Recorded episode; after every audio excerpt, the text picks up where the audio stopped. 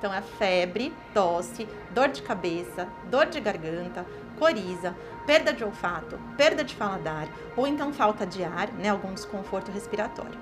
Essas pessoas que apresentarem esses, né, dois desses sintomas devem procurar então uma unidade de saúde para uma avaliação. Elas vão ser avaliadas clinicamente e elas devem ser investigadas também laboratorialmente para a gente tentar descobrir qual que é o, né, o vírus causador, é o agente causador da doença. Tá? Além disso, essas pessoas devem fazer o isolamento. Elas não devem frequentar local de trabalho, nem local de estudo, nem outros locais coletivos. Acontece em SP. Máscara, distanciamento social, álcool em gel, o kit básico de enfrentamento à Covid-19 já virou uma parte do nosso cotidiano. Mas e agora que estamos cada vez mais avançando com a vacinação e os números de casos estão caindo, ainda precisamos de tudo isso? A resposta é sim. A pandemia ainda não acabou e o esperado é que convivamos com o coronavírus por mais um tempo. A manutenção dos protocolos é crucial para mantermos as tendências de queda e combatermos alguns reveses, como novas variantes, por exemplo. Eu sou a Juliane Freitas. E eu sou Anderson Faria. Em entrevista ao Acontece em SP, a médica Paula Absorge Ferreira, coordenadora do Núcleo de Vigilância de Doenças Agudas Transmissíveis da Divisão de Vigilância Epidemiológica da Covisa, órgão ligado à Secretaria Municipal de Saúde, explica tudo isso.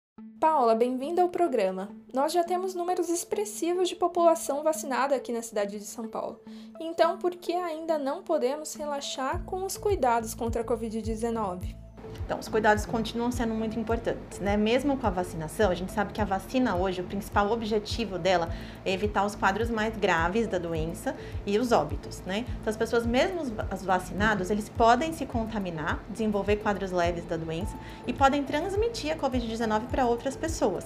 Então, por isso que é muito importante que as pessoas continuem mantendo todos os cuidados: o uso de máscaras, higienização frequente das mãos e o distanciamento social. Você já falou um pouquinho, né? Mas vamos reforçar é, sobre o uso de máscara, né? É, mesmo com a primeira dose e até com a segunda dose, né? Por que, que é preciso continuar usando a máscara? Então, mesmo com o esquema vacinal completo, é importante continuar utilizando a máscara. A máscara é um dos mais importantes meios de prevenção que a gente tem hoje para a transmissão da Covid, porque ela funciona como uma barreira física, né, contra as gotículas que a gente espere no momento da fala, da tosse, do espirro, que é um dos meios de transmissão do vírus. E a máscara tem que ser usada então de forma adequada, ela tem que estar bem ajustada ao rosto, cobrindo o nariz, cobrindo a boca, né, ajustada no queixo, em cima do nariz, para que realmente essa função de barreira física seja exercida adequadamente. Uhum.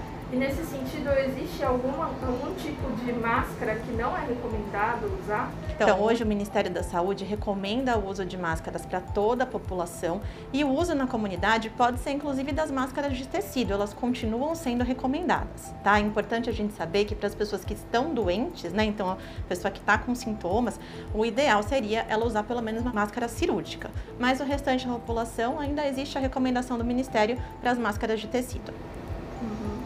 E é, existe algum, algum dado, algum indício de que o uso de máscaras tenha tido um resultado realmente na, na contenção do vírus? Como que o uso de máscaras impactou é, até agora, depois de um ano e meio de pandemia? Então, já foi comprovado né, em diversos estudos que a máscara exerce, então, esse papel importante de proteção. Como eu disse antes, ela tem essa capacidade de fazer essa barreira física contra as nossas gotículas respiratórias e isso diminui, então, a transmissão do vírus. É, além da máscara, a gente fala também bastante do distanciamento social, né? Qual que é, é o intuito do distanciamento social? Como é que ele funciona na prevenção dos carros. Então, junto com a, com a máscara né, e com outras medidas, o distanciamento social também é uma importante medida para prevenção e controle da Covid. A gente indica sempre o distanciamento mínimo entre as pessoas de um metro de distância né, e evitar as aglomerações, porque a Covid-19 ela é transmitida por essas gotículas respiratórias que normalmente elas se propagam elas têm um alcance né, de um metro de distância e também ela pode ser transmitida pelo contato físico, né, pelo contato próximo entre as pessoas. Então, por isso que o distanciamento é tão importante. Ele evita, então, diminui muito a transmissão da doença. Perfeito. É, e aí a gente agrega o distanciamento ao uso de máscara, né? É, existe a gente vê aqui pessoas, por exemplo, que ao ar livre é, fazem só o distanciamento sem máscara, ou quando você vai num restaurante, é, você precisa tirar a máscara. Nesse caso, o distanciamento serve a mesma regra ou muda alguma coisa? Não, o distanciamento, como eu falei, a indicação do Ministério da Saúde é um distanciamento mínimo de um metro entre as pessoas, né? Tem algumas situações que a gente sabe que as pessoas vão né, acabar tirando a máscara, então no momento de uma refeição, mas geralmente estão com pessoas mais próximas, até do mesmo ambiente familiar. Mas a regra do distanciamento é a mesma, a gente tentar manter sempre um distanciamento mínimo de um metro, evitar as aglomerações, né? E se possível, a todo o tempo utilizar a máscara sempre que possível. Bom, agora falando um pouco sobre, sobre transmissão, acho que já, já passou um ano e meio, né? Mas acho que ainda surgem algumas dúvidas é, sobre a, a, como que se transmite a, a Covid, em que situações. E uma das dúvidas é a respeito das gestantes, das gestantes não, né? Das mães puérperas e lactantes que estão amamentando seus filhos se elas contraírem a Covid, elas podem continuar amamentando? Como que deve ser essa relação delas com, com o bebê nesses casos? Então, a recomendação da Organização Mundial de Saúde, do Ministério da Saúde, até da Sociedade de Pediatria, é que mesmo quando a mãe estiver sintomática, suspeita ou confirmada para Covid, ela pode manter o alentamento né, materno, desde que ela esteja em bom estado geral, que ela queira amamentar, esteja se sentindo bem para amamentar, tomando alguns cuidados básicos de higiene. Então, ela deve utilizar máscara facial, né, adequadamente, cobrindo o nariz e a boca durante todo o processo de amamentação. Se essa máscara ficar úmida ou se ela tossir, espirrar, deve ser trocada imediatamente. Além disso, ela deve higienizar bem as mãos, lavando com água e sabão ou então higienizando com álcool gel a 70% antes de tocar o bebê, né, de pegar o bebê no momento da amamentação. Tá? Então, esses cuidados precisam ser mantidos e assim ela pode amamentar. Quais são os cuidados é, que se deve ter no, no retorno às aulas? Né? A gente tem uma interação grande das crianças e dos professores. Quais são os principais cuidados nesse ambiente? Então, existem já documentos publicados, né, orientando aí os cuidados de retorno às aulas. Então, existe uma nota técnica que está no site da Covid, da Secretaria Municipal de Saúde, com as orientações. E também existe um documento do governo do estado com essas orientações. Então, para o retorno às aulas, é necessário o uso de máscara, né, para todas as crianças a partir dos dois anos de idade. E o distanciamento social, né, então o distanciamento aí entre as crianças, o mínimo de um metro também, dentro das salas de aula ou dos outros ambientes da escola evitando aí aglomerações, né? a higienização frequente das mãos dessas crianças são os cuidados básicos que têm que ser tomados aí nas escolas. Como a cidade de São Paulo está lidando com a variante Delta? Então, a gente identificou o primeiro caso que foi confirmado de variante Delta no município, foi notificado né, para nós na Divisão de Vigilância Epidemiológica no dia 5 de julho, então na primeira semana do mês de julho desse ano. Esse caso foi investigado e a partir desse primeiro caso, semana a semana foram surgindo outros, né? Os primeiros casos foram aí investigados todos e a gente realmente não conseguiu, a partir dessas investigações, identificar a origem dessas infecções. Então, nesse ponto, a gente já considerou que havia transmissão comunitária da variante Delta no município de São Paulo. Né? E como que a gente tem avaliado, então, essa situação? A gente fez parcerias né, com dois institutos, então com o Instituto Butantan e com o Instituto de Medicina Tropical da USP, para fazer a avaliação dos sequenciamentos genéticos de amostras positivas para a Covid-19 da cidade de São Paulo. Então, semanalmente são enviadas né, amostras positivas de PCR para esses dois institutos, né, amostras coletadas em todas as regiões da cidade para sequenciamento genético, para a gente poder entender como está a circulação das variantes, qual o percentual de qual variante que está circulando. E a partir disso, a gente acompanha também né, a curva dos casos suspeitos e confirmados para entender qual o impacto disso na doença no nosso município. Então, isso tem sido feito aí semana a semana no município de São Paulo. Além dessas parcerias que a gente tem com o Instituto Butantan e com o Instituto de Medicina Tropical, também são feitos sequenciamentos pelo Instituto Adolfo Lutz, que é o nosso laboratório laboratório de referência em saúde pública, né? E alguns outros laboratórios particulares também fazem sequenciamentos e notificam, informam, né, a vigilância epidemiológica e a gente vai compilando esses dados todos para entender aí a circulação da variante Delta no município.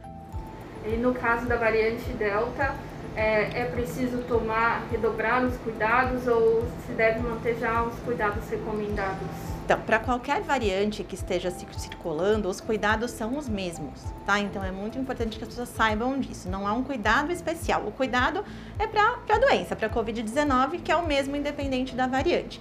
Então, a gente continuar, né, como a gente já reforçou, o uso adequado das máscaras, evitar as aglomerações, o distanciamento social, a higienização frequente das mãos. E uma coisa muito importante também da gente lembrar para as pessoas, qualquer pessoa que tiver sintomas compatíveis com uma síndrome gripal, então tiver febre, tosse, dor de garganta, perdeu o olfato, perdeu o paladar ou tiver falta de ar, essas pessoas têm que procurar uma unidade de saúde para uma avaliação, então vão ser avaliadas clinicamente e também laboratorialmente, né? E essas pessoas é importante elas saberem que elas não devem frequentar o ambiente de trabalho, escola ou qualquer outro ambiente coletivo se estiverem doentes, né? Elas têm que fazer um isolamento para evitar a transmissão da doença e procurar o mais rápido possível uma unidade de saúde para avaliação. É, a gente está um ano e meio convivendo com a doença, mas é uma coisa que as pessoas ainda têm dúvida um pouco. Uhum. Quando que é, ela deve de fato procurar um atendimento médico, quais são os sintomas pra, que, que chamam a atenção, ou ela deve ir ao médico aos primeiros sintomas? Então, é muito importante a gente reforçar essas orientações, né? Então, como que a gente faz na vigilância epidemiológica o que a gente considera um caso suspeito de Covid-19? São pessoas que apresentam um quadro de síndrome gripal. O que, que é isso? É qualquer pessoa que apresentar pelo menos dois dos seguintes sintomas, né, que eu vou comentar. Então, é febre, tosse, dor de cabeça, dor de garganta, coriza, perda de olfato, perda de paladar ou então falta de ar, né, algum desconforto respiratório. Essas pessoas que apresentarem esses, né, dois desses sintomas devem procurar então uma unidade de saúde para uma avaliação. Elas vão ser avaliadas clinicamente e elas devem ser investigadas também laboratorialmente para a gente tentar descobrir qual que é o, né, o vírus causador, é o agente causador da doença. Tá? Além disso, essas pessoas devem fazer o isolamento, elas não devem frequentar local de trabalho, nem local de estudo, nem outros locais coletivos, para evitar a transmissão da doença. Então é importante lembrar sempre desses sintomas, procurar sim né, uma unidade de saúde para avaliação e manter aí o isolamento. E aí é, a pessoa fez o teste de repente e, e o teste vai demorar uns dias para sair, ou então o teste saiu e deu negativo, ela já pode voltar a circular ou ela deve esperar terminarem os sintomas para ela voltar a sair é, no caso desse teste negativo. Então, não é apenas o resultado do teste que a gente usa para liberar uma pessoa do isolamento, tá? Então, qualquer pessoa que tem uma síndrome gripal e ela fez um teste, o teste veio positivo e a gente também tem outros critérios que podem confirmar a doença, não é só o teste, então às vezes essa pessoa tem alterações clínicas que são né, muito características da doença, como a perda de olfato ou paladar, e a gente já poderia até considerar esse caso confirmado, mesmo com um teste negativo. Se isso não acontecer, né, não tiver esses sintomas característicos e essa pessoa tiver um teste negativo, ela só pode retornar né, para suas atividades habituais depois que ela estiver a 24 horas sem febre, sem uso de nenhuma medicação antitérmica e com remissão dos sintomas respiratórios. Então, ela só volta para suas atividades quando ela estiver a 24 horas sem sintomas. E para sanar mais dúvidas sobre a Covid-19, a gente te convida a acompanhar todos os conteúdos da série Dúvidas Covid-19 nas nossas redes sociais e também um outro episódio aqui do podcast Acontece em SP, especialmente sobre vacinas. Busque por Prefeitura de São Paulo ou arroba PrefSP. Até a próxima!